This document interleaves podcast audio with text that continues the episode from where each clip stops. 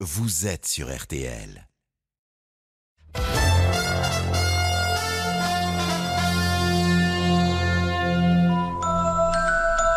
RTL. Enfant ou adulte, on attend tous ça à un moment donné que quelqu'un vienne nous voir et nous dise euh, voilà, vous êtes extraordinaire. David Fuenkinos est l'invité du journal inattendu sur RTL. Euh, combien de fois on est écarté au dernier moment, quelqu'un nous passe devant, toute vie humaine est à un moment donné ou un autre barrée par une autre vie humaine. 12h30, 13h30, Quand on va sur Instagram, on a l'impression que tout le monde a une vie merveilleuse et bien meilleure que la nôtre. David Fuenkinos, Ophélie Meunier. Le journal inattendu. À tous, merci d'écouter RTL. Bonjour David Funkinos. Bonjour. Et bienvenue dans votre journal inattendu. Scénariste, réalisateur, écrivain. Préparez-vous, vous allez enfiler toutes vos casquettes ce midi au fur et à mesure de l'émission. Mais je sais que vous êtes prêts. Votre dernier roman numéro 2 est sorti début janvier aux éditions Gallimard. Il est déjà au top des ventes. Pour ce livre, vous avez pris un sacré risque. Vous vous êtes embarqué de manière vraiment inattendue dans l'univers d'Harry Potter. Non seulement c'est réussi, mais c'est aussi plein de bonnes leçons sur notre société moderne, la quête absolue du bonheur et un thème qui vous est cher, comment se relever après un échec? Ponctué par vos goûts musicaux et cinématographiques, dans un instant, on découvrira votre autoportrait. Et vous, vous allez découvrir ce que les fans d'Harry Potter pensent de votre roman. Et dans la deuxième partie de l'émission, vous répondrez aux questions de la minute présidentielle et on recevra votre invitée, une chanteuse que vous admirez et qu'on aime beaucoup à RTL, Juliette Armanet. Mais d'abord, c'est le journal et votre regard sur l'actualité. À la une, cette femme de 28 ans retrouvée morte dans son appartement parisien. Son compagnon, un policier connu pour des faits de violence conjugale, est toujours recherché. Nous serons dès le début de ce journal sur les lieux du drame pour recueillir les dernières informations sur ce qui pourrait être un nouveau féminicide. À la page politique, Marine Le Pen commence à s'agacer des multiples ralliements à Éric Zemmour. Vous l'entendrez. À l'étranger, un point sur la crise en Ukraine et tous les derniers résultats sportifs du week-end. La météo, c'est avec vous Valérie Quintin. Bonjour Valérie. Bonjour. Une France coupée en deux aujourd'hui, c'est gris dans le nord et plus ensoleillé dans le sud. Exactement, ça change toujours pas. Encore que dans le sud-ouest, ça tarde un petit peu à se lever. Les brouillards sont quand même quelque peu récalcitrants, donc ça va prendre du temps entre le Bordelais et le Midi-Toulousain. Pour l'instant, c'est surtout bien clair, bien dégagé du sud du Massif central et du sud des Alpes jusqu'à la Méditerranée. À l'autre bout du pays, j'ai une petite poche de soleil vers Dunkerque, c'est tout. Pour le reste, eh ben, c'est beaucoup de nuages, quasiment pas de pluie, de trois gouttes dans le nord-est, rien de prévu de plus pour aujourd'hui. Température euh, 5 degrés à Lyon, 7 à Mulhouse et Bordeaux, 8 à Biarritz, 12 à Brest, à Lille, à Paris, 13 à Marseille et un très beau 19 à Perpignan. Merci beaucoup Valérie. On vous laisse rentrer chez vous. Oui, merci, c'est gentil. David Funkino, c'est vous à 13h qui ferait la météo. Avec plaisir. Le journal inattendu sur RTL. Un policier est toujours recherché ce midi. Le corps de sa compagne sans vie a été retrouvé dans un appartement du 19e arrondissement de Paris. Le policier en fuite est connu pour des faits de violence conjugale et l'autopsie de la victime est prévue cet après-midi. Elle avait 28 ans. Julie Bro, vous êtes sur place devant l'immeuble où a été retrouvé le corps de cette jeune femme. Est-ce qu'on en sait un peu plus à ce stade sur son présumé agresseur? Eh bien, le fonctionnaire de 29 ans, gardien de la paix en Seine-Saint-Denis, est toujours activement recherché. Hier, il ne s'est pas présenté au travail. Il serait parti euh, au volant de son véhicule et muni de son arme. En 2019, ce policier avait fait l'objet d'une procédure pour violence conjugale sur une précédente compagne. Il n'avait pas été condamné, mais avait été convoqué à un stage obligatoire de sensibilisation. En tout cas, ici, la police judiciaire est partie depuis maintenant une heure. C'est dans cet immeuble, à la façade en briques, que le corps sans vie d'une femme de 28 ans a été retrouvé dans la salle de bain. La cause de la mort est toujours inconnue. Selon une source policière contactée par RTL, il n'y a pas de blessure externe apparente sur le corps de la victime, mais une enquête a été ouverte pour homicide volontaire. Julie Bro, envoyée spéciale de RTL, en direct du 19e arrondissement de Paris. David Fuenquino, ça, ça ressemble vraiment à encore un féminicide. Quelle tristesse. Oui, oui, c'est terrible et c'est euh, quotidien. Et, euh, et je voulais dire aussi, j'ai vu cette semaine le, le magnifique documentaire sur Marie Trintignant qui est passé sur Arte, qui est en replay. Et on se rend compte que, que les victimes, parfois, sont, sont, sont des femmes voilà, charismatiques, puissantes, solaires, et que c'est pas du tout toujours euh, voilà, des femmes soumises ou fragiles. Donc ça peut vraiment arriver à tout le monde et c'est extrêmement euh, brutal et inquiétant. À la une également, on l'a appris ce matin, Bruno Maigret, l'ancien numéro 2 du Front National, apporte son soutien à Éric Zemmour. Une annonce qui intervient alors que l'on attend peut-être aussi le ralliement de Marion Maréchal Le Pen à l'ancien polémiste. Parmi les autres noms cités qui pourraient passer dans le camp Zemmour, la rumeur évoque le nom de Nicolas Bay qui accompagne aujourd'hui Marine Le Pen à Madrid. Ce matin sur une chaîne d'infos, Nicolas Bay a refusé de répondre à cette rumeur. Du coup, il y a quelques minutes, la présidente du Rassemblement national s'est un peu énervée. Écoutez. Ceux qui veulent partir partent, mais ils partent maintenant. Parce que euh, ce qui est insupportable, c'est la, la taquilla, en quelque sorte, euh, qu'ils reprochent eux-mêmes aux islamistes. Vous voyez? Voilà. Donc euh, la taquilla, c'est la dissimulation. Je considère qu'on peut, encore une fois, changer euh, de camp, mais il faut le faire maintenant. Parce que nous avons 70 jours avant un événement majeur pour l'avenir des Français. Et avoir des gens qui aujourd'hui euh, font semblant d'être ici alors qu'en réalité leur cœur ou leur esprit est ailleurs, c'est insupportable. C'est un manque total de dignité, de respect à l'égard de euh, l'ensemble de nos militants qui se battent, eux, avec conviction, avec cœur, avec courage, euh, mais aussi l'ensemble de nos électeurs auprès de qui nous devons avoir un comportement de loyauté, de moralité, parce que c'est ça aussi qu'attendent les Français. C'est pas seulement des décisions politiques, c'est aussi un changement de l'état d'esprit des dirigeants politiques. David Fuenkinos, euh, bien ou pas bien pour Marine Le Pen d'être placée sous ce statut-là de victime en ce Alors moment dans un premier temps, euh, ça peut être un peu inquiétant pour elle parce que ça, ça questionne son leadership ou ça, son, son rapport voilà aux autres. Et dans un second temps, on peut facilement se dire qu'elle peut voilà jouer cette carte de la victimisation et quelque chose, de, on l'a vu cette semaine, enfin hier, réagir au départ potentiel de, de sa nièce, Mm. euh, pratiquement au bord des larmes, avec une émotion euh, feinte ou pas feinte, mais en tout cas réelle. Et on se souvient euh, à quel point finalement l'engouement pour Chirac est arrivé au moment où il était voilà lâché par tout le monde. Donc ça peut être positif finalement cette façon d'être une femme délaissée, seule et qu'on a envie finalement peut-être de, de consoler d'une certaine manière. Est-ce que vous suivez la campagne? Est-ce que vous savez déjà pour qui vous allez voter? Vous répondrez tout à l'heure aux questions de la minute présidentielle. À la page Covid, cette nouveauté annoncée par le ministre de la Santé, si vous avez été testé positif et avez reçu un certificat de rétablissement, il fera office de passe vaccinal pendant 4 mois. Auparavant, c'était 6 mois. Sachez que cette mesure est rétroactive. L'information a été donnée dans une vidéo publiée par Olivier Véran sur les réseaux sociaux, un message qui appelle clairement à se remobiliser pour se faire vacciner. L'actualité à l'étranger marquée par la tension montante entre la Russie et l'Ukraine. Le pays de Vladimir Poutine va-t-il envahir son voisin? D'un côté, les États-Unis ont annoncé envoyer prochainement 8500 soldats en Europe de l'Est. Hier, Emmanuel Macron et Vladimir Poutine se sont parlé, se sont mis d'accord sur la nécessité d'une désescalade. Et on sait que 100 000 soldats russes ont été déployés aux frontières ukrainiennes. Écoutez ces témoignages d'Ukrainiens, justement, recueillis par notre envoyé spécial Julien Fautra. Sur place, les habitants se préparent à une éventuelle guerre. Cette escalade est pour nous insupportable. Comment un pays ami peut-il faire cela? Je suis prêt à partir d'ici si la pression devient trop forte. Il y a beaucoup d'informations contradictoires. Mais si la guerre arrive, j'ai prévu de mettre mes enfants à l'abri dans une ville du pays qui est un peu plus à l'ouest. La guerre a commencé, c'est une cyberguerre avec des coupures tout le temps, une guerre secrète et on est au courant de rien. Je n'ai jamais eu d'arme en main et c'est difficile à imaginer. Mais s'il faut un jour, j'en utiliserai une, comme ils ont été capables de le faire contre nous. Un propos recueilli par Julien Fautra pour RTL qui suivra l'évolution de la situation hein, tout le week-end.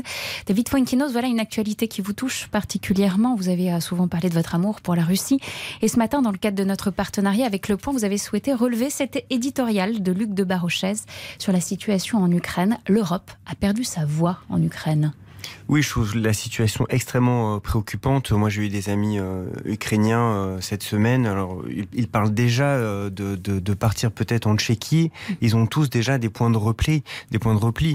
Euh, on se rend bien compte à quel C'est point. exactement ce qu'on entendait ouais, dans le exactement, l'instant. exactement. Euh, je pense que là, malgré tous les efforts diplomatiques, euh, on n'a jamais été aussi proche d'une attaque. Euh, j'ai du mal à imaginer une désescalade alors qu'il y a 100 000 hommes effectivement à la frontière. Toute la problématique, c'est que Poutine a le sentiment que la- l'Ukraine doit faire partie de la Russie, a été toujours voilà euh, membre de, la Russie et il y a quelque chose de d'inachevé d'une certaine manière dans son mandat tant qu'il parviendra pas à rééquilibrer cette situation.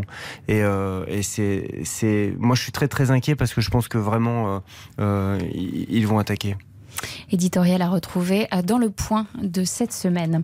Les sports avec la victoire de la numéro 1 mondiale, Ashley Barty, à l'Open d'Australie. Sur ses terres, la jeune femme de 25 ans a remporté le tournoi de tennis pour la première fois face à l'américaine Danielle Collins. Demain, la finale messieurs opposera Raphaël Nadal à Daniel Medvedev. Vous suivez le tennis un petit peu? Oui, mais je comprends pas pourquoi Djokovic n'est pas en, oh. finale. Vous comprenez pas? Ben, Venez écouter nos éditions précédentes. Cette malheureuse défaite hier de l'équipe de France de handball en demi-finale de l'Euro. Les Bleus se sont inclinés contre la Suède 34 à 33 avec l'espoir jusqu'à la dernière seconde hein, d'égaliser. Ils tenteront de se consoler et de nous consoler avec une troisième place demain face au Danemark. Match à suivre à partir de 15h30 avant la finale Suède-Espagne à 18h. En foot, Nantes s'est qualifié pour les quarts de finale de la Coupe de France en battant les Brestois, les Brestois pardon, hier de but à zéro. Le programme de ce samedi, Toulouse, club de Ligue 2 contre les amateurs de Versailles qui évolue en National 2. Coup d'envoi à 16h15. Reims affrontera Bastia à 18h30 et Marseille reçoit Montpellier à 21h. Le débrief et les résultats dont on refait le match à partir de 18h30 avec Christian Olivier et ses débatteurs. Dans un instant, David Funkinos, je vous passe la main le temps d'un exercice incontournable du journal inattendu l'autoportrait. A tout de suite sur RTL. «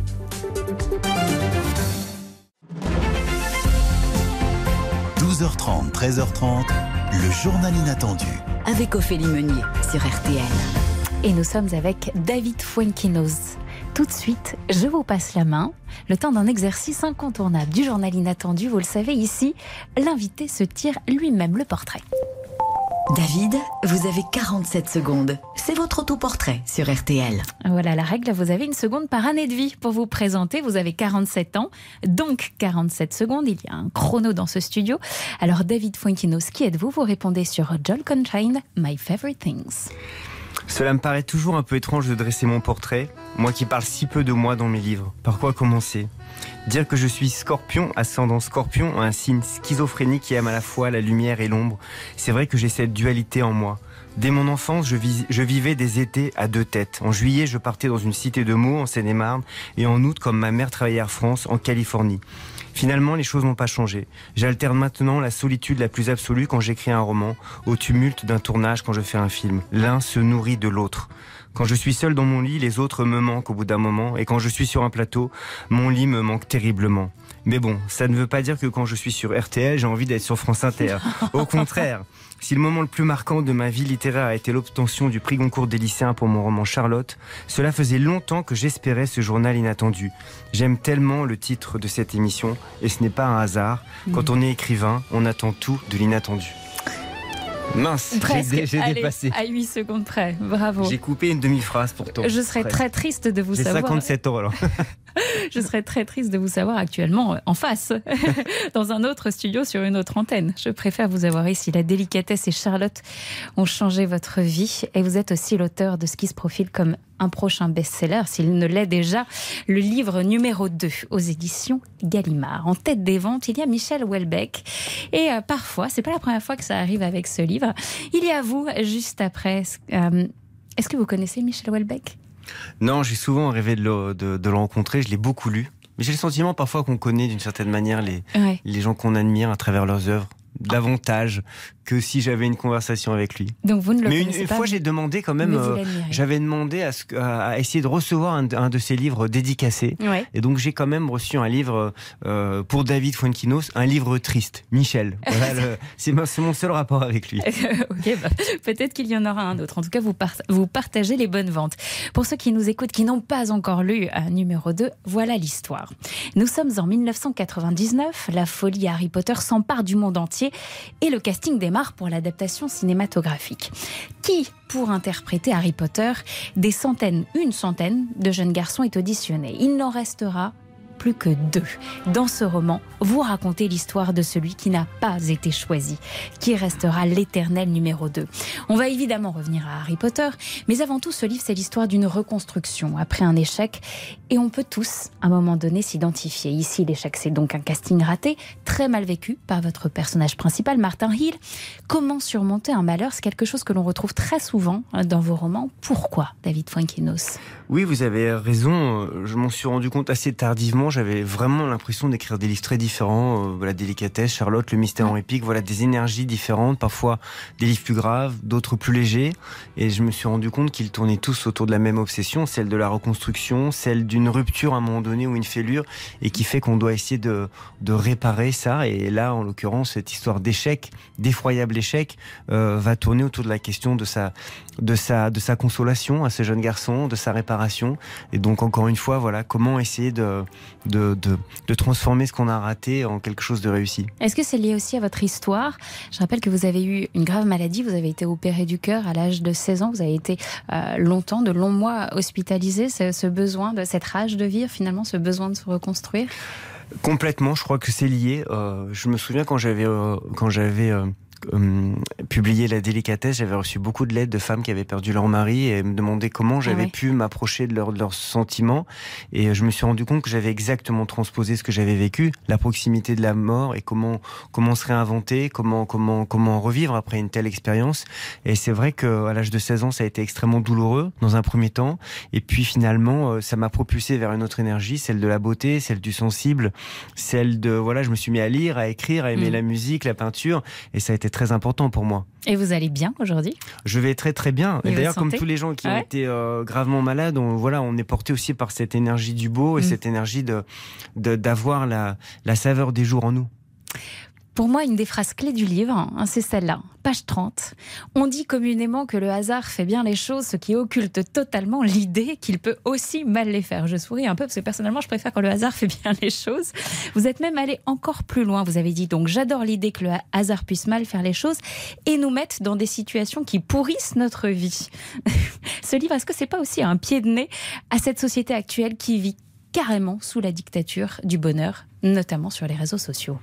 Oui, complètement. Euh, c'est vrai que ce livre interroge la, notion d'échec. Euh, c'est un livre, en tout cas, sur, sur, l'idée qu'on peut rater certaines choses, et c'est un sentiment qu'on a, euh, qu'on partage de plus en plus. Euh, ça me paraît assez, assez certain que finalement, euh, en ayant une connexion permanente avec la vie des autres, avec les réseaux sociaux, si on voit sur Instagram, on a toujours l'impression effectivement que la vie des autres euh, mm. est plus excitante que la nôtre. on est sous la grisaille, on voit des gens en maillot de bain à Saint-Barth toute la journée. Au bout d'un moment, ça peut, ça peut devenir un peu, un peu oppressant. Et donc, il y a cette notion encore plus forte de la comparaison, de, du fait que est-ce qu'on est finalement heureux par rapport à ce qu'on vit ou par rapport à ce que les autres ne vivent pas. Vous êtes sur les réseaux sociaux C'est quoi votre rapport Alors j'ai pas, Instagram, mais euh, j'ai Facebook, mais qui, qui est de plus en plus. Un petit rire dans la voix, évidemment. j'ai Twitter aussi, mais plus pour suivre l'actualité. À un moment donné du livre, lors d'une séance chez le psy, euh, votre personnage principal, Martin Hill, qui n'est encore qu'un adolescent, dit la phrase suivante, page 113 J'ai l'impression que ma vie est ratée. Et un peu plus loin, le psy répond Page 115, on ne rate pas sa vie, on la recommence. Alors déjà, à quel moment de sa vie on a le droit de dire que notre vie est ratée? On est en capacité d'avoir vécu suffisamment, suffisamment de choses pour faire ce bilan aussi définitif et négatif. Là, c'est qu'un gamin ça m'a un peu fait drôle de lire dans, la, euh, dans la bouche d'un enfant. Franchement, j'ai raté ma vie. Je comprends, c'est euh, c'est un livre qui est animé par l'empathie pour ce jeune garçon. On a envie de le, de le soutenir, de l'aider, de le consoler. Alors le pauvre, en plus, vous citez, vous citez une scène qui est un peu douloureuse pour lui, puisque euh, juste après, le psy lui parle de J.K. Rowling comme exemple pour se reconstruire, alors qu'il est, il est, il souffre tellement de ne pas avoir été Harry Potter, et il lui dit, mais pensez à cet auteur qui était désespéré et qui après a, a, a, eu tellement de réussite Finalement, c'est vrai que on peut, se, motiver en voyant des exemples de réussite, mais il est évident que c'est un, c'est un, c'est, cette formulation euh, du, du, psychologue à ce moment-là, c'est simplement d'une manière assez, assez classique d'exprimer le fait que parfois il faut rater les choses pour pouvoir les réussir par la suite, que peut-être euh, les échecs, les erreurs, les fêlures, euh, tout ce qui est à peu près dans notre vie, c'est une nécessité, une étape nécessaire pour pouvoir accomplir par la suite les choses plus réussies. Pour nos auditeurs, donc je rappelle que numéro 2, c'est l'histoire de ce petit garçon qui a passé le casting pour devenir Harry Potter. Il y a eu donc celui qui a été choisi, Daniel Radcliffe, et puis il y a eu l'autre, et ben vous raconter donc l'histoire de cet autre qui restera l'éternel numéro 2. Alors évidemment, on avait très très envie dans le journal inattendu de vous confronter à la vie des fans d'Harry Potter. Est-ce qu'ils ont aimé votre livre? On leur a posé la question, ils vous répondent, c'est juste après ça.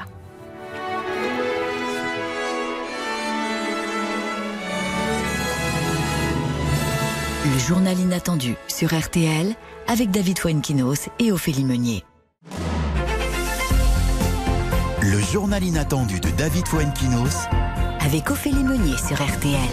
Alors David Fuenkinos, évidemment, au fil rouge de votre livre, de votre roman, il y a ce phénomène Harry Potter. Donc je rappelle encore une fois que c'est l'histoire du petit garçon qui n'a pas été choisi pour le fameux rôle. Cette année, ce sont les 20 ans de la saga, ça tombe bien. Oui, ça tombe bien, mais euh, qu'on ait pu penser que ah, c'était une machination. voilà, j'ai eu l'idée il y a deux ans sans imaginer que. Mon regard.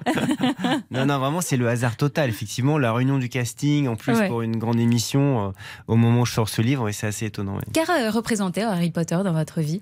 Bah, Assez peu de choses, finalement, jusqu'au moment où j'ai découvert cette incroyable interview de la directrice de casting qui m'a, qui a, voilà, qui a, qui a mis le feu aux poudres de mon imagination.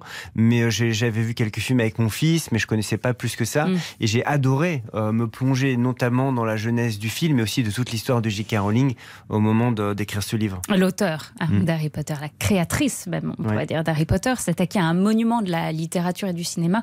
Vous n'avez pas froid aux yeux quand même. Je rappelle qu'Harry Potter s'est vendu à plus de 500 millions d'exemplaires dans le monde.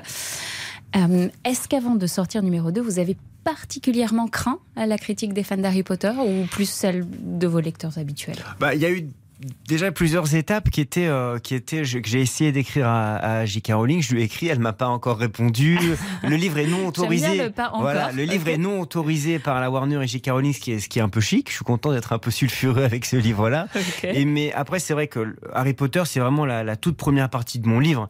Euh, vous l'avez dit. Après, ça parle beaucoup d'échecs, mm. mais il est évident. Euh, vous avez raison que j'avais peur de tous les, les, les, fans qui connaissent si bien le sujet. Et pour l'instant, j'ai eu vraiment des retours très plaisants. Mais ah. j'attends, j'attends votre sujet pour savoir si c'était une illusion Alors, ou pas. à notre tour, voilà, j'ai rencontré Corentin, c'est le directeur de la publication du site La Gazette du Sorcier. Euh, vous connaissez ce site ah, Je les connais tous maintenant. Euh, voilà, c'est le premier site d'actualité Harry Potter en France. Alors, j'ai d'abord demandé à Corentin s'il avait aimé numéro 2. Il s'adresse à vous directement. J'ai beaucoup aimé le livre. Je trouve que c'est très intéressant comme euh, vous reprenez en fait ce phénomène littéraire, mais que vous vous en servez pour aborder des thèmes ben voilà, le, harcèlement, l'isolement, le thème parfois aussi de, de l'échec, qui euh, trouve écho dans la saga. Et euh, donc vraiment, voilà, se, réapproprier et, utiliser ce phénomène mondial pour parler d'un phénomène qui a touché tout le monde, des sujets qui touchent tout le monde. Et voilà, cette problématique d'être numéro 2. Donc voilà, j'ai vraiment beaucoup aimé la manière dont vous vous serviez de cet univers. Et alors, comment le livre a-t-il été accueilli au sein de la communauté de fans? Moi, au sein de la communauté des fans, en tout cas, euh, pour l'instant, tout ce que j'ai entendu, c'est des très bons échos.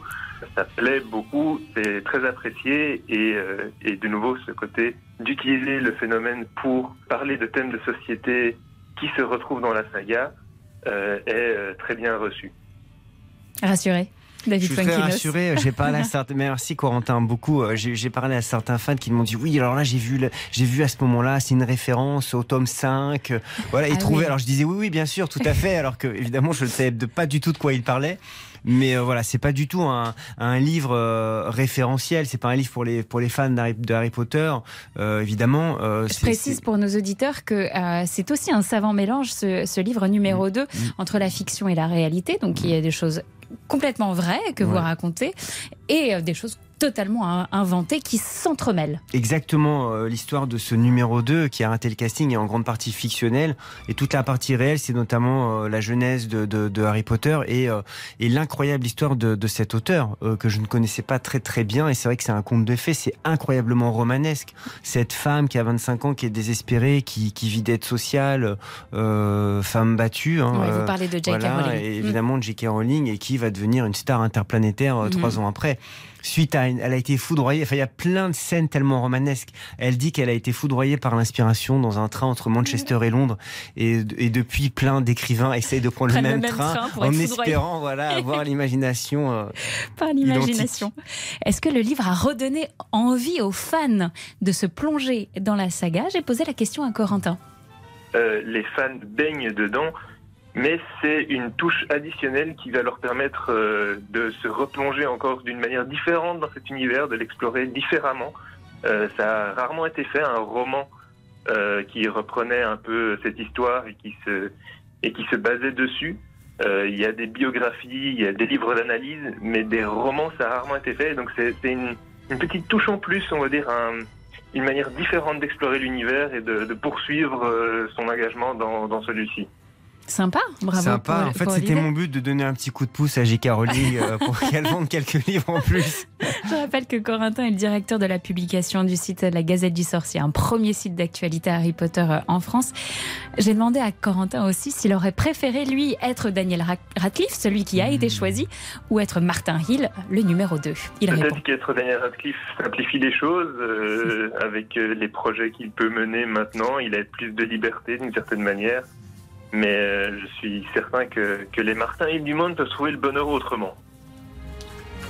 Donc mieux, vaut mieux être Il a tout à fait raison. Euh, euh, alors mon livre montre la complexité de toute situation, c'est-à-dire que mon personnage principal va essayer de comprendre la valeur d'avoir été l'autre et la, la, la, valeur de cet échec tout comme on comprend que c'est assez compliqué aussi d'avoir été euh, euh, Daniel Radcliffe. Sans dévoiler évidemment la fin, la grande leçon de ce livre pour moi est la suivante.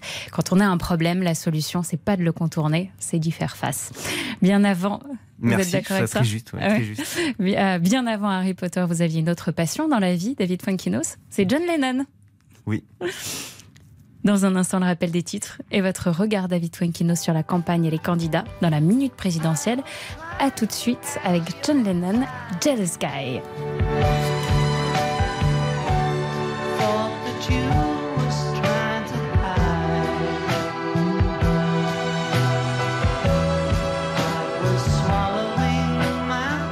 Le journal inattendu sur RTL avec David Fuenquinos et Ophélie Meunier.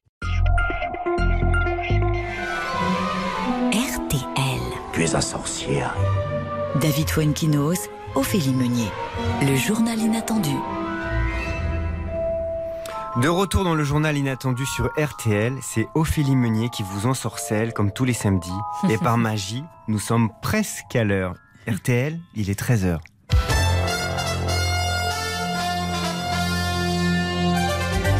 Les informations principales à retenir de ce 29 janvier, c'est tout d'abord cette nouvelle évasion d'un patient de l'hôpital psychiatrique Gérard Marchand de Toulouse. C'est la quatrième fugue d'un individu dangereux en 10 jours. Le patient est âgé de 43 ans. Il est connu pour des faits de viol et aurait voulu retrouver sa femme. Les forces de l'ordre sont activement mobilisées pour localiser cette personne. À l'hôpital psychiatrique de Toulouse, une loi des séries qui n'étonne pas les soignants. L'un d'entre eux a bien voulu témoigner anonymement sur RTL. Sa voix a été modifiée. On l'écoute. On n'est pas à quatre fugues, il y a cinq fugues, ne serait-ce que sur l'hôpital Gérard Marchand, quatre personnes dangereuses. Les informations sont, tronquées. Si réellement les actions correctives avaient été mises en œuvre, on n'en serait pas là aujourd'hui. J'ai appris là que le syndicat FO avait essayé d'interpeller à nouveau euh, le ministère et, l'ARS. Et voilà, c'est resté euh, lettre morte. Il n'y a pas de réponse. Propos recueillis par Benjamin Pelsi pour RTL. Je rappelle qu'hier, la direction de l'hôpital avait pourtant décidé de fermer ses pavillons suite aux trois précédentes fugues. Après Gilbert Collard la semaine dernière, c'est Bruno Maigret qui vient de confirmer qu'il soutiendrait Éric Zemmour à l'élection présidentielle. Cette annonce de l'ancien numéro 2 du Front National déstabilise un peu plus le camp de Marine Le Pen. D'ailleurs, Marion Maréchal Le Pen pourrait elle aussi se rallier à Éric Zemmour. Elle a en tout cas déjà confirmé qu'elle ne soutiendrait pas la candidature de sa tante et qu'elle se sentait plus proche de la ligne identitaire et conservatrice incarnée par l'ancien polémiste. De son côté, le Rassemblement national, inquiet de l'image que donnerait de possibles trahisons familiales, tente de relancer sa campagne. Marine Le Pen est à Madrid avec ses alliés européens, notamment Viktor Orban, le Premier ministre hongrois. Un déplacement pour conforter sa stature internationale. Dans un contexte de forte compétition à gauche, le candidat écologiste Yannick Jadot présente lui aujourd'hui à Lyon son programme qui met l'accent sur plus de justice sociale, la gauche qui attend le verdict de la primaire populaire. À l'étranger, face à la crise ukrainienne, Paris et Londres prônent une désescalade et tentent de résoudre le conflit par la diplomatie. Dans le même temps, on sait que 100 000 soldats russes ont été déployés aux frontières ukrainiennes et que face à cela, les États-Unis ont décidé de mobiliser 8500 soldats dans le pays qui menace d'être envahi. L'actualité sportive marquée par la victoire ce matin d'Ashley Barty à l'Open d'Australie. La numéro 1 mondiale, qui est australienne, a battu l'américaine Danielle Collinson de 7 6-3, 7-6. Le sport, c'est aussi cette défaite hier des Français à l'Euro de handball. Un petit but d'écart qui a fait toute la différence. 34-33 face à la Suède. Les Bleus tenteront de revenir avec la médaille de bronze en affrontant demain après-midi le Danemark. La finale de l'Euro opposera les Suédois aux Espagnols. En foot, week-end de Coupe de France avec trois affiches aujourd'hui. Toulouse-Versailles à 16h15, Reims-Bastia à 18h30 et Marseille-Montpellier à 21h. Je rappelle que Nantes a battu Brest hier, 2 buts à 0 grâce à un doublé de Ludovic Blas à 20h sur notre antenne, notre antenne RTL Foot spécial Coupe de France. La météo à 13h, c'est avec notre invité David Fuenquinos. Quel temps fera-t-il ce week-end, s'il vous plaît? Alors, chère Ophélie, le temps restera bien gris sur une large moitié nord avec quelques pluies des Hauts-de-France au nord-est. A contrario, Normandie et Bretagne peuvent espérer un peu de soleil. Du soleil, on en trouvera beaucoup plus dans la moitié sud du pays, avec un bémol toutefois entre le Bordelais et le Midi toulousain, où des brouillards pourront être tenaces. Les températures iront de 3 degrés en Bourgogne à 18 en Roussillon. Il fera 12 à Gap, Paris, Rennes et Avignon et 14 degrés sous les nuages londoniens. Mais ils ont de la chance à Londres, petit clin d'œil. La météo anglaise. À, votre livre numéro 2, L'actualité, David Fuenquino, c'est aussi l'élection présidentielle qui approche à grands pas. Désormais, dans le journal inattendu, à trois mois du scrutin, je demande à mes invités leur point de vue sur la campagne et les candidats. Question simple, réponse courte. Vous répondez si vous le souhaitez. C'est la minute présidentielle. David Fuenquinos, est-ce que vous suivez cette campagne? Oui, je la suis vraiment tous les jours. Euh, elle me passionne et, elle m'inquiète aussi par sa, par sa violence et son agressivité. Quel est le sujet qui vous préoccupe le plus et que vous souhaiteriez voir le prochain candidat prendre en charge? Je pense que c'est l'écologie. Euh, pas parce que ça me préoccupe le plus, mais parce que je, je sens qu'on ne pas assez au cœur voilà, des préoccupations actuelles. Pour qui allez-vous voter? Je vais voter pour... Euh, Brigitte Macron. Ça veut dire euh, par extension. Euh, Brigitte Macron, c'est ma réponse. Président sortant. Vous voulez pas dire pour qui vous allez voter? Non, mais je voterai pas pour les extrêmes en tout cas. Bah, alors c'était ma prochaine question. Pour qui êtes-vous sûr de ne pas voter et pourquoi? Voilà, pas pour les extrêmes et euh, et voilà, j'ai plutôt euh, j'ai plutôt tendance voilà à ce qu'on ce qu'on aille davantage vers euh, vers l'apaisement et et pas pas pas pas ce qu'on ressent à quel point il y a certains candidats qui montent les uns contre les autres quoi. On, on assassine la nuance, on est d'une je sais pas, j'ai vu encore quelques images entre Mélenchon et, Zemmour euh, mm. il y a deux jours. Je, je, ne peux pas imaginer qu'on en soit là, euh, voilà, dans, dans le, dans, dans, le niveau du débat politique. Et puisque vous allez voter pour Brigitte Macron, voilà, qu'est-ce qui vous plaît? Qu'est-ce qui vous plaît dans Brigitte Macron? Qu'est-ce qui vous a convaincu? Je sais pas. On, sent clairement, euh, on dépasse la minute politique là. Hein. vous êtes en train de m'avoir. Hein. on, on, sent chez elle une, une, empathie réelle, un intérêt. C'est une femme que évidemment très très cultivée. Euh, donc ça, ça me touche, ça c'est important pour moi aussi, évidemment. Euh, et puis et puis voilà, j'aime j'aime sa bienveillance. J'aime, bah, j'ai écouté sur RTL son interview il y a quelques jours. Avec Alba Je, je l'ai trouvé mhm. incroyablement posé, juste. Euh, voilà, c'est quelqu'un que j'admire offrir à tout le monde l'accès à l'information, à l'éducation et à la culture, donc qualité que vous appréciez chez Brigitte Macron. C'est le combat de Bibliothèques sans frontières, une association que vous avez souhaité mettre en avant dans votre journal inattendu. Chaque hiver, plusieurs gymnases de la ville de Paris ouvrent leurs portes à des personnes sans domicile. Elles peuvent manger un repas chaud, se doucher et dormir sur des lits de camp. Bibliothèques sans frontières y propose aussi des animations culturelles et y installe des IDs Box, des boîtes à idées en français. Alors qu'est-ce que c'est? Eh bien cette semaine, notre reporter Morad Jabba était aux côtés de l'association à Paris.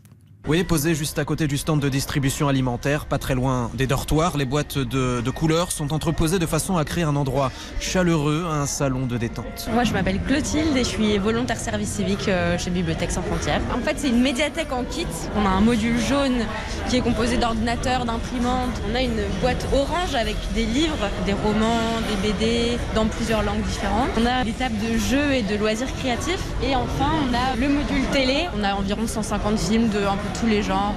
On a d'ailleurs une personne qui est plongée dans un film.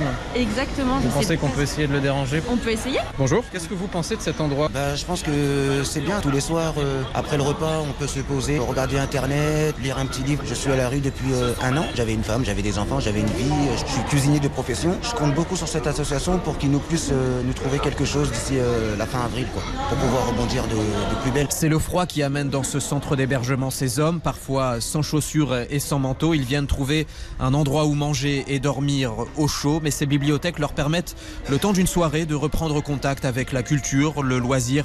Édouard Delband est le directeur développement de BSF. L'objectif, c'est de créer un espace qui soit une espèce de bulle, un peu hors du temps, hors du, de la dureté du quotidien, où on peut euh, se cultiver, on peut créer du lien avec euh, des jeux de société. On a à la fois de la chaleur humaine et à la fois on essaie d'avoir un impact social concret euh, pour les, pour les héberger. David Fuenquinos nous, nous écoute. Est-ce que vous avez une question à lui poser? Bonjour David. Que pensez-vous que la culture, la littérature même en particulier, apporte à l'être humain? Vaste question. Oui, vaste question. Ça apporte Mais tout très simplement, ça apporte de l'humanité. Euh, c'est ce qu'il y a de plus important, de la chaleur humaine. Euh, moi, je les trouve formidables, Bibliothèques sans frontières. Euh, là, on parle de ce qu'ils font à Paris ou dans les gymnases, mais ils interviennent aussi dans, dans, dans beaucoup d'autres pays où voilà, ils développent des médiathèques mobiles où ils aident aussi la, la, les populations à, à, à, comment dire, à avoir une ouverture sur le monde, à avoir une culture, à, avoir des projets aussi, à développer leurs projets personnels.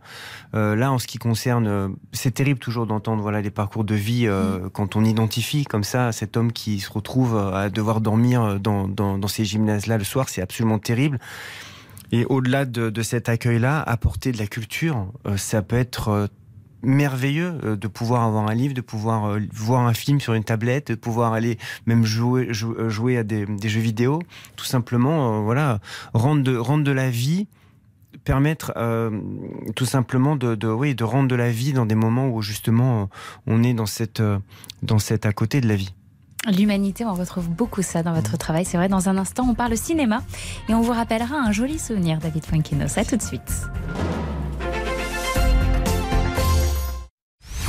Le journal inattendu de David Fuenquinos Avec Ophélie Meunier sur RTL.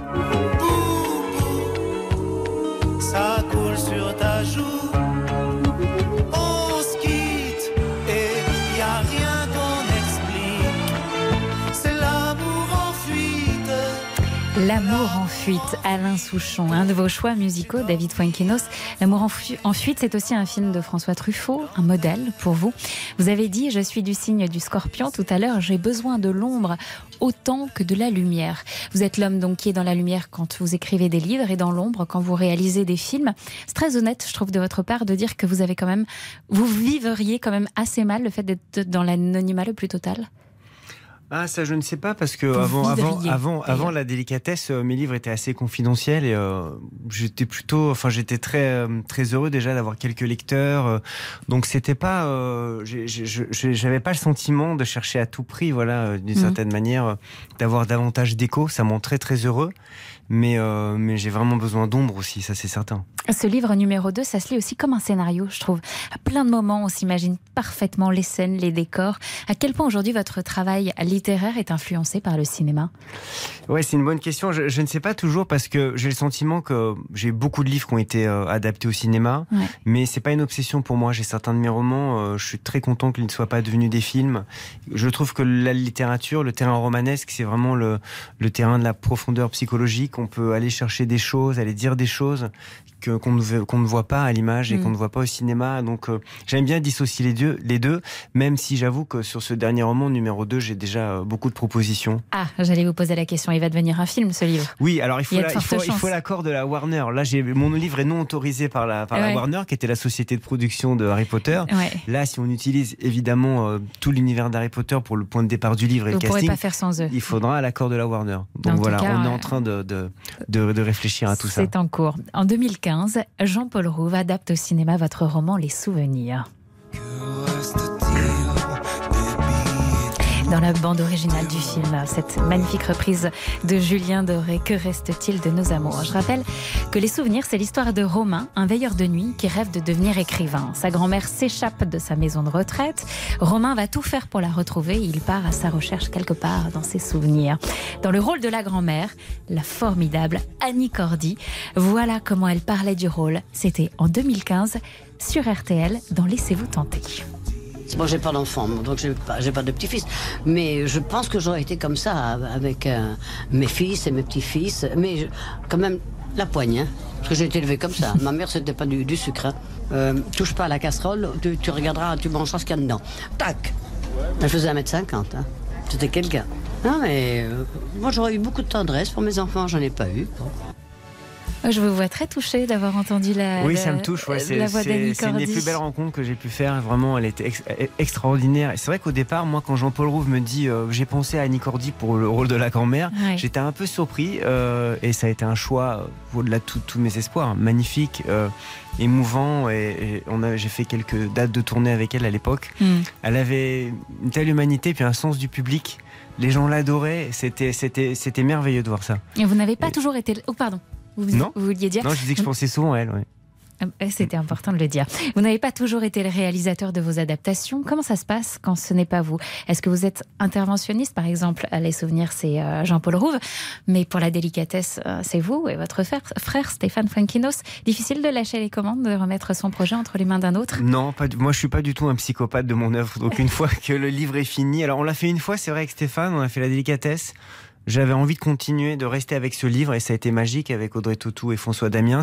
Mais pour tous les autres euh, romans qui ont été adaptés, on, nous a proposé de les réaliser aussi, mais ça, je, ne voulais pas. On a préféré écrire d'autres films, d'autres des, univers plus euh, voilà particuliers, mais euh, je laisse vraiment libre cours. Alors parfois c'est réussi, parfois ça l'est moins, et c'est tout à fait normal. Mais euh, j'étais très heureux aussi de, du Mystère en répit que Rémi Besançon a mm. réalisé avec euh, Camille Cotin et Fabrice Lucchini. Mm. Là, vraiment, je peux dire du bien du film parce que j'ai pas du tout participé. Donc euh, j'ai été vraiment très heureux. Enfin, vous aviez une photo de France Gall au-dessus de votre lit. Vous l'avez découverte avec cette chanson, Hong Kong Star. Il y a un petit sourire un peu gêné. Hein ah non, pas du tout gêné. Ah non, non, vraiment, mais alors par contre, c'est vrai que ça, c'est totalement ma génération en ouais. star, mais après, j'ai découvert tout son répertoire et vraiment, moi, c'est vraiment ma famille, ça. Euh, Michel Berger, France Gall. Euh, je les, je les, voilà, je les aime. J'habite juste à côté de d'où ils habitaient. Euh, je vais au parc Monceau. Là, il y a l'allée Michel Berger. voilà, ça, c'est vraiment. C'est d'ailleurs un coup de foudre à 8 ans qui, qui dure. Qui dure toujours. Et dans un instant, on passe de France Gall à un autre coup de foudre que vous avez eu un petit peu plus récemment. et qui va durer aussi. Et qui va durer aussi. J'espère qu'elle nous écoute déjà. C'est Juliette Armanet qui sera avec nous dans un court instant. À tout de suite.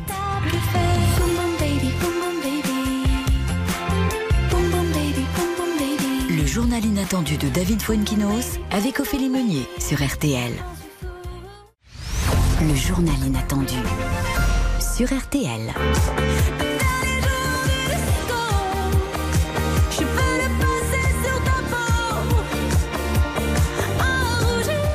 Sur Juliette Armanet, le dernier jour du disco, vous écoutez le journal inattendu de David Fuenkinos. Bonjour Juliette Armanet, merci d'être avec nous. Bonjour, bonjour, bonjour. Bah, merci de, de, m'inviter, c'est trop sympa. Je suis hyper contente parce qu'en fait, je dois dire que c'est une première rencontre vocale entre vous, David Fuenkinos. Mais on n'y arrivera jamais avec Juliette Armanet. Ah, Moi, j'ai eu un coup de foudre absolu quand j'ai découvert L'amour en solitaire et depuis, voilà, je suis toujours de votre précédent album. Voilà, je suis toujours sous l'emprise et j'ai tellement aimé que euh, j'ai trouvé un ami en commun qui m'a donné son numéro. Je lui ai envoyé un message pour lui dire à quel point je l'admirais. On a échangé quelques messages et je me suis dit, je vais enfin utiliser le journal attendu pour la rencontrer. Mais on n'y est pas encore, Juliette. Voilà, euh, Juliette, vous êtes en ligne avec nous. C'est déjà pas mal. Voilà, la prochaine étape, c'est de se voir. Mais, non, mais on y arrivera, on y arrivera, on y arrivera, bien sûr. David Fuenkinos, vous avez dit, j'aime autant Juliette Armanet aujourd'hui que j'aimais Mylène Farmer à l'époque. Ça vous fait quoi, Juliette Armanet d'être propulsée comme ça par David Fonkinos euh, au rang d'icône. Hein c'est incroyable. Surtout que Mylène, Dieu sait que je l'aime aussi très fort. Mais non, c'est très très flatteur et c'est c'est trop beau de, de, sentir que ça que sa musique parvient à des gens qu'on admire, qu'on aime. C'est les les choses qui touchent le plus, je crois. Hmm, David Fuenquino, je sais que vous écrivez beaucoup en musique. Oui. Pourquoi Mm. Qu'est-ce que justement la musique vous apporte dans l'écriture Bah, chaque roman, je trouve, a une tonalité musicale. Euh, moi, c'est vrai que j'ai fait une école de musique avant d'écrire, mais euh, par exemple, la délicatesse, euh, j'ai beaucoup écouté Souchon. On parlait de. Souchon tout à l'heure.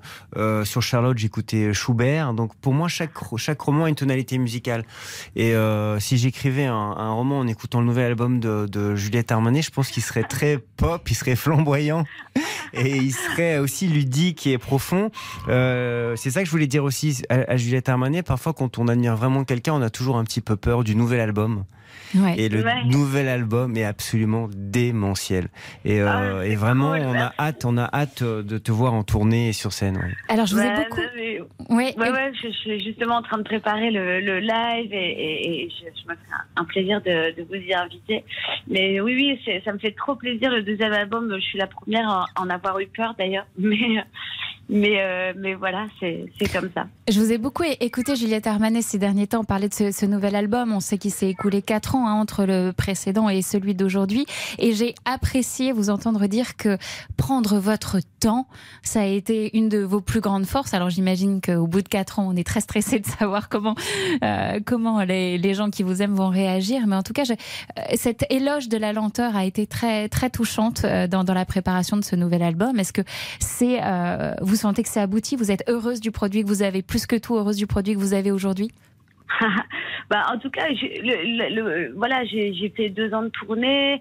Euh, avec le premier disque, j'ai vraiment vécu avec ce disque, les poussé jusqu'au bout. Mm. Après, j'ai eu un petit bébé, donc ça m'a pris quand même voilà, du temps. Je voulais l'accueillir dignement. Et puis, euh, voilà, après, je me suis laissé le temps parce que, parce qu'en fait, un album, on vit avec. Je pense que c'est comme quand on écrit un livre, en fait, on, on vit avec son travail avant, après. Euh, donc euh, il faut être euh, à l'image de, de ce qui se de ce qui se dit, de ce qui se joue. Et euh, voilà, j'avais envie. Depuis, je suis un peu perfectionniste, un, un peu contrôle fric, donc j'avais besoin de peaufiner chaque euh, détail. Et euh, je commence à le à en prendre un peu conscience de ce disque en le mettant en scène justement pour le live. Je commence à À, le, à le découvrir autrement, à le retraverser, parce qu'il y a une- toujours un peu une petite forme de- d'amnésie bizarre quand on finit quelque chose, on on, on sait plus très bien euh, ce qu'on y a dit, enfin c'est sorti un peu instinctivement, euh, et puis quand euh, voilà le fait de le jouer su- sur euh, sur scène, ça permet de redécouvrir un peu ce qui s'y ce qui s'y trame. Mm. Et euh, non, je dois dire que je, je en tout cas je suis bien entourée, j'ai une équipe de musiciens merveilleux et euh, on prend un plaisir de dingue à réenregistrer parce que c'est un album assez produit. Donc on voilà, on, on, on- il y a un vrai challenge de le jouer live quoi. Ça Et, va être une euh, redécouverte sur scène, ouais. Ouais ouais ouais, voilà vachement, mais c'est voilà. Vous avez un point commun tous les deux, euh, Juliette et David, c'est l'amour, très présent dans votre dernier album, euh, Juliette Armanet, et dans votre dernier livre, euh, numéro 2, David Funkinos. L'amour a une place très importante, notamment à la fin. C'est une source d'in- d'inspiration intarissable pour la musique, pour l'écriture, l'amour finalement. Ah, bah, bien sûr, bien sûr. Et puis c'est, c'est les, les- même les fictions d'ailleurs, même les fictions amoureuses, elles sont tout aussi véritables que les que les vrais, euh, que ce qui nous arrive dans la vraie vie. C'est-à-dire les, les histoires qu'on se raconte, les émotions sur lesquelles on on flirte, qu'on va chercher. euh, C'est c'est qui voilà pour moi c'est un terreau. euh, je pourrais j'ai l'impression que je pourrais écrire là-dessus jusqu'à la fin de mes jours parce que c'est une émotion qui m'intrigue, qui me bouleverse, qui me déplace aussi. Puis j'aime bien l'idée que que qu'on ait qu'on a envie de parler de, du fait qu'on est dépendant des autres pour être heureux et ça pour moi c'est la, la clé de, de plein de, ré- de, de réflexions quoi. Donc voilà. Non, je crois que je parlerai de ça jusqu'à la Oui, fin de mais mes jours, on mais David sent- aussi j'ai On l'impression. sent la passion avec l'amour. Brûlez, merci beaucoup Juliette Armanet, brûlez le Merci feu. C'est- le carton de cette rentrée. Et vous serez sur la scène de l'Olympia les 10 et 11 mars et c'est complet. Mais on espère quand même pouvoir venir avec David Wankinos. Bien Et, bien vous vous serez en tournée jusqu'au mois de décembre. Merci, de toutes les gentilles choses que vous dites. C'est très touchant. Merci infiniment. Et merci David Funkinos d'avoir pris les commandes du journal Inattendu. Votre livre plaisir. numéro 2 est disponible aux éditions Gallimard. Et votre roman La famille et Martin aussi est, est disponible en poche. Tout de suite sur RTL, c'est Entrée dans l'histoire avec Laurent Deutsch. Bonjour Laurent. Bonjour Ophélie. Alors aujourd'hui, j'ai bien envie d'une femme, d'une reine. Est-ce que vous avez ça? Mais bien sûr, on peut rien vous refuser, Ophélie, donc on va parler d'une reine, et pas n'importe laquelle, une reine des mille et une nuits, une reine d'Égypte, on va parler de Cléopâtre, ça vous va? C'est parfait. Alors à tout de suite Et la semaine prochaine, j'ai le grand plaisir de recevoir l'actrice et réalisatrice Sandrine Kiberlin dans le journal inattendu. Je vous laisse retrouver vos enfants, aller manger. Je sais pas, qu'est-ce qu'ils ont préparé Peut-être une, une, saucisse purée De la soupe. ok. On se quitte sur la légende John, Le John Lennon pour vous, David Fuenkinos. Imagine. Bon week-end sur RTL.